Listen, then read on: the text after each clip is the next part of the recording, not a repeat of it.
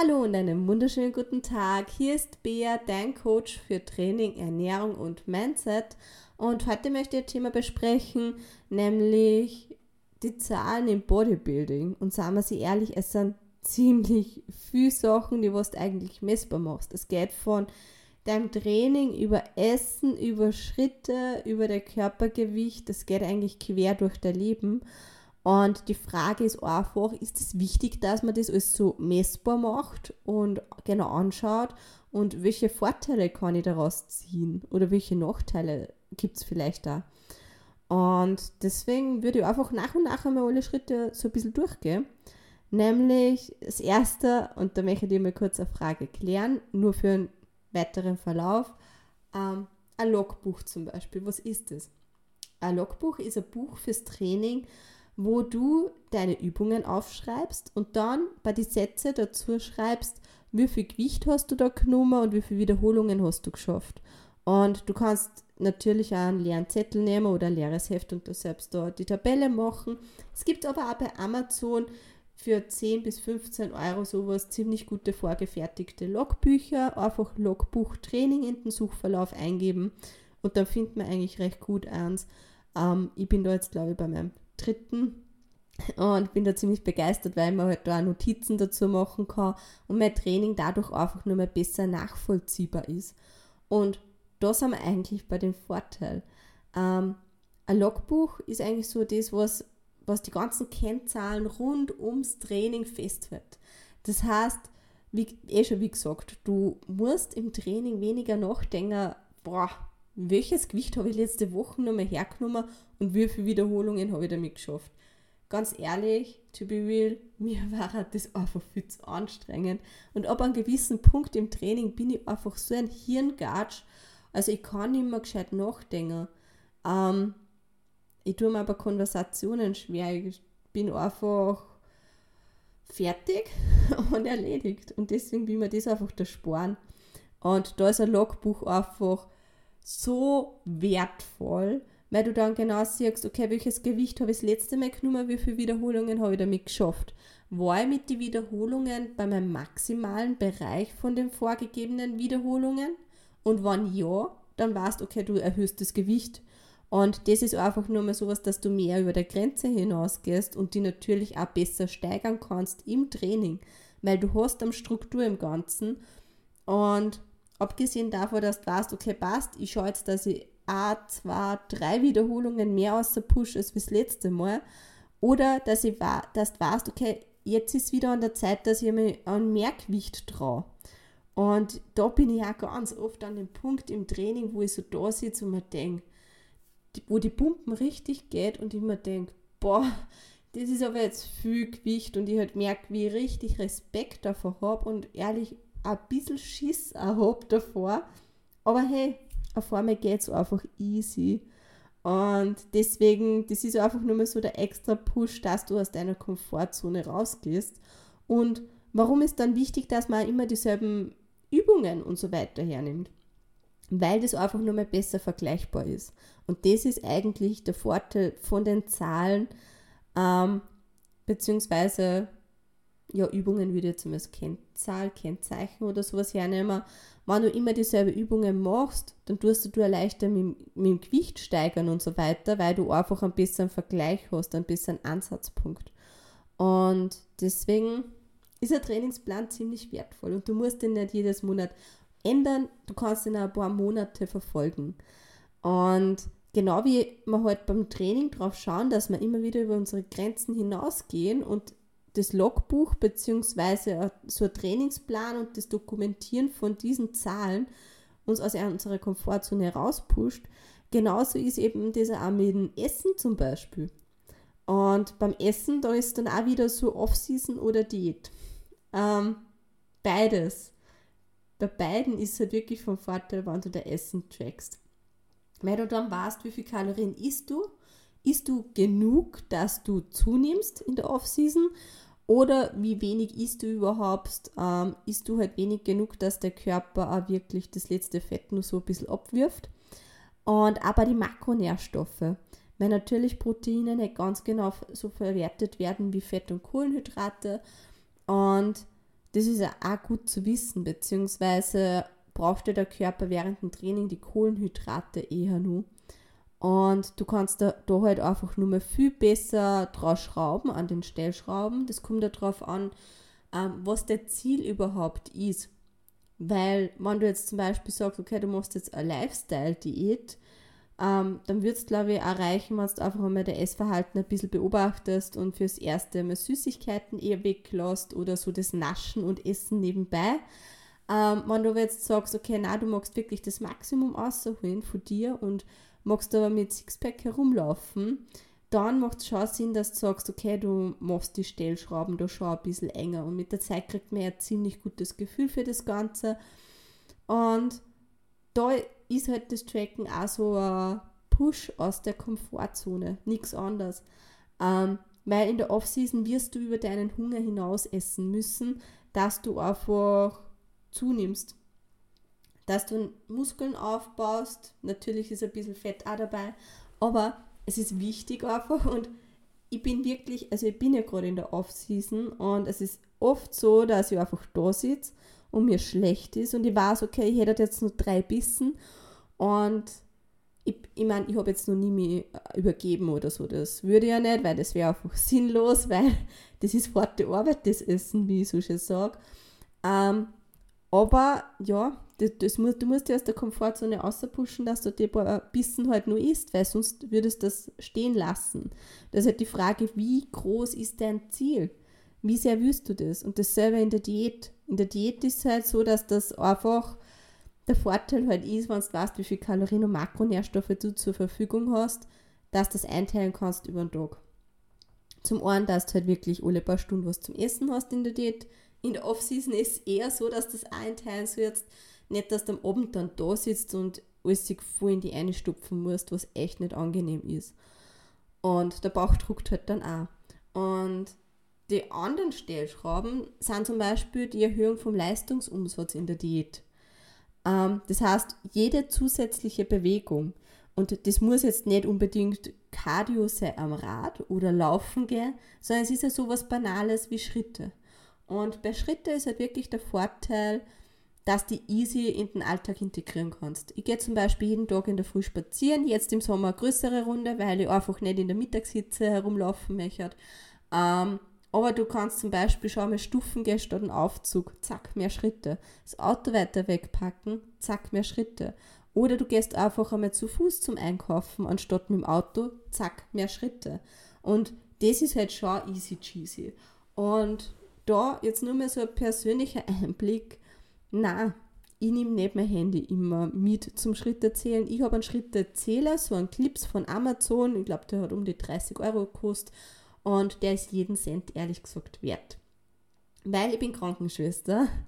Und wenn du Krankenschwester bist, dann weißt du schon, was ich meine. Aber ich will das Handy nicht eingesteckt haben und ich will keine Uhr um haben, weil ich nicht scharf drauf bin, dass Körperflüssigkeiten von fremden Menschen ähm, da drauf kämen. Und das interessiert mich einfach nicht und deswegen habe ich einfach so meine Schritteclips.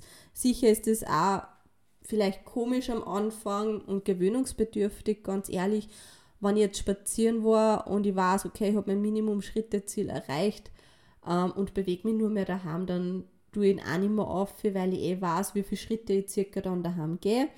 Beziehungsweise im Training habe ich jetzt den auch nicht oben ich, ich habe mir beim Training aufgetan, ich weiß, dass ich im Training selber 500 bis 1000 Schritte gehe, weil ich eigentlich in die Satzpausen mich permanent bewege. Ähm, und na, wie gesagt, das ist immer so, wie genau machst du das? Und ich bin einfach inzwischen, ich weiß nicht, lockerer geworden, würde ich sagen. Was, was aber wirklich jetzt so angenehm ist und mir weniger Stress bereitet. Ähm, das heißt, ich habe mir jetzt nicht mehr permanent um, wie gesagt, wenn ich meine Schritte erreicht habe oder bei 9000 Schritte bin und eh nur, was weiß ich, wie weitergehe oder am Abend unterwegs bin und ein schönes Kleid auch habe, dann tue ich ihn auch nicht auf. Ab und zu, wenn auf der Unterhosen umklipsen, ähm, wenn das Kleid nicht eng ist, aber na Und auch beim Essen, also ich tue mich da nicht mehr um jedes Gramm so ab. Ich bin ziemlich genau beim Tracken aber ich bin bei weitem schon ein bisschen lockerer geworden. Das kann auch mein Coach bestätigen. Ähm, genau, also das sind alles eigentlich Training, Tracken, Schritte, Cardio, nichts anderes als wie Stellschrauben, wo du einfach schauen kannst, nimmst du zu oder nimmst du ab.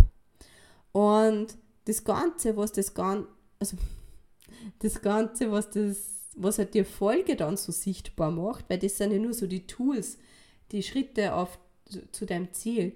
Das, was einfach das Ganze dann nochmal so schaut, okay, wie ist das Ergebnis, führt das in die richtige Richtung, das, was wir steuern mögen, mögen, mögen ist nichts anderes als wie unser Körpergewicht.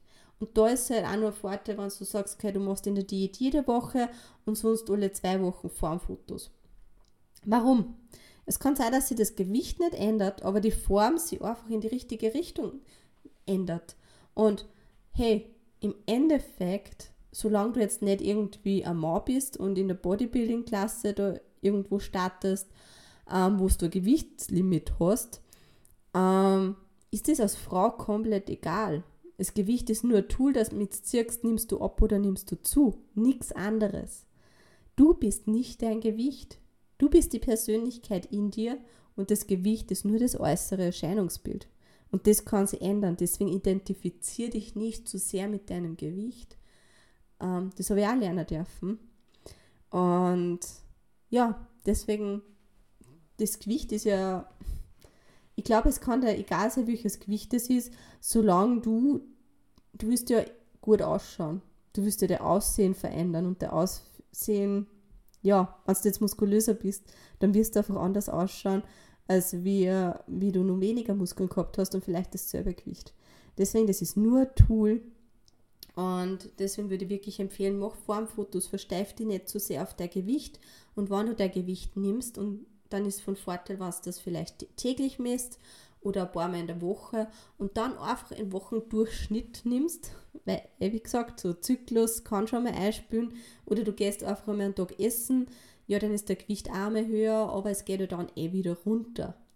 Und Zahlen, die Vorteile sind eigentlich, dass du einfach bessere Stellschrauben hast, nur mehr genau schrauben kannst und dadurch einfach der Ziel besser und schneller erreichen wirst.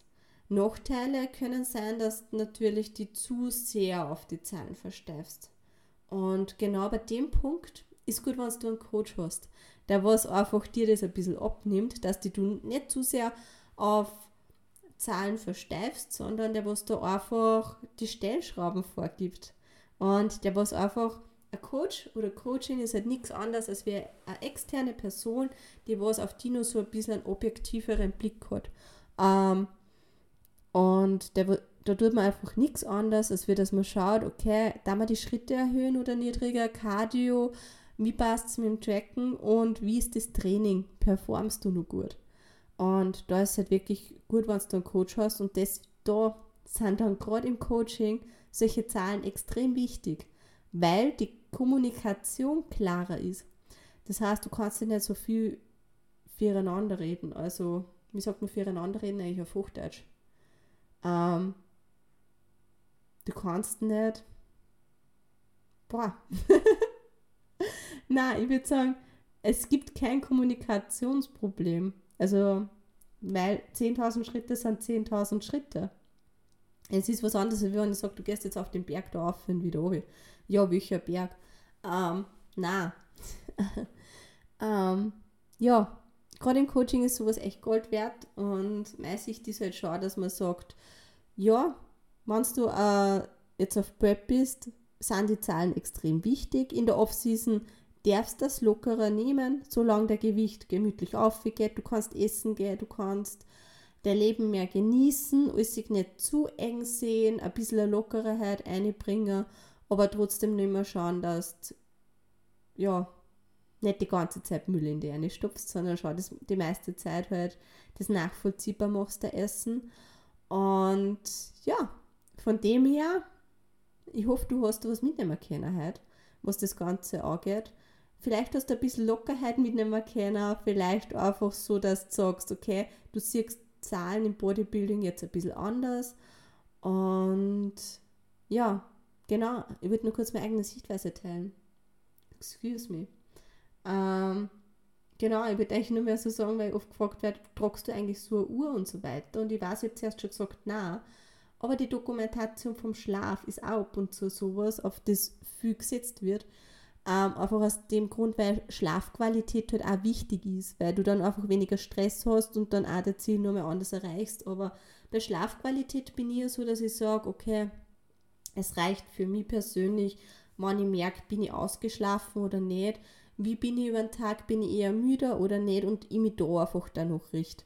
Und dann schaue, dass ich vielleicht ab und zu einfach einmal ausschlafe und nicht um dreiviertel sechs aufstehe. Ähm, genau, deswegen Schlafqualität darf auch nicht unterschätzt werden.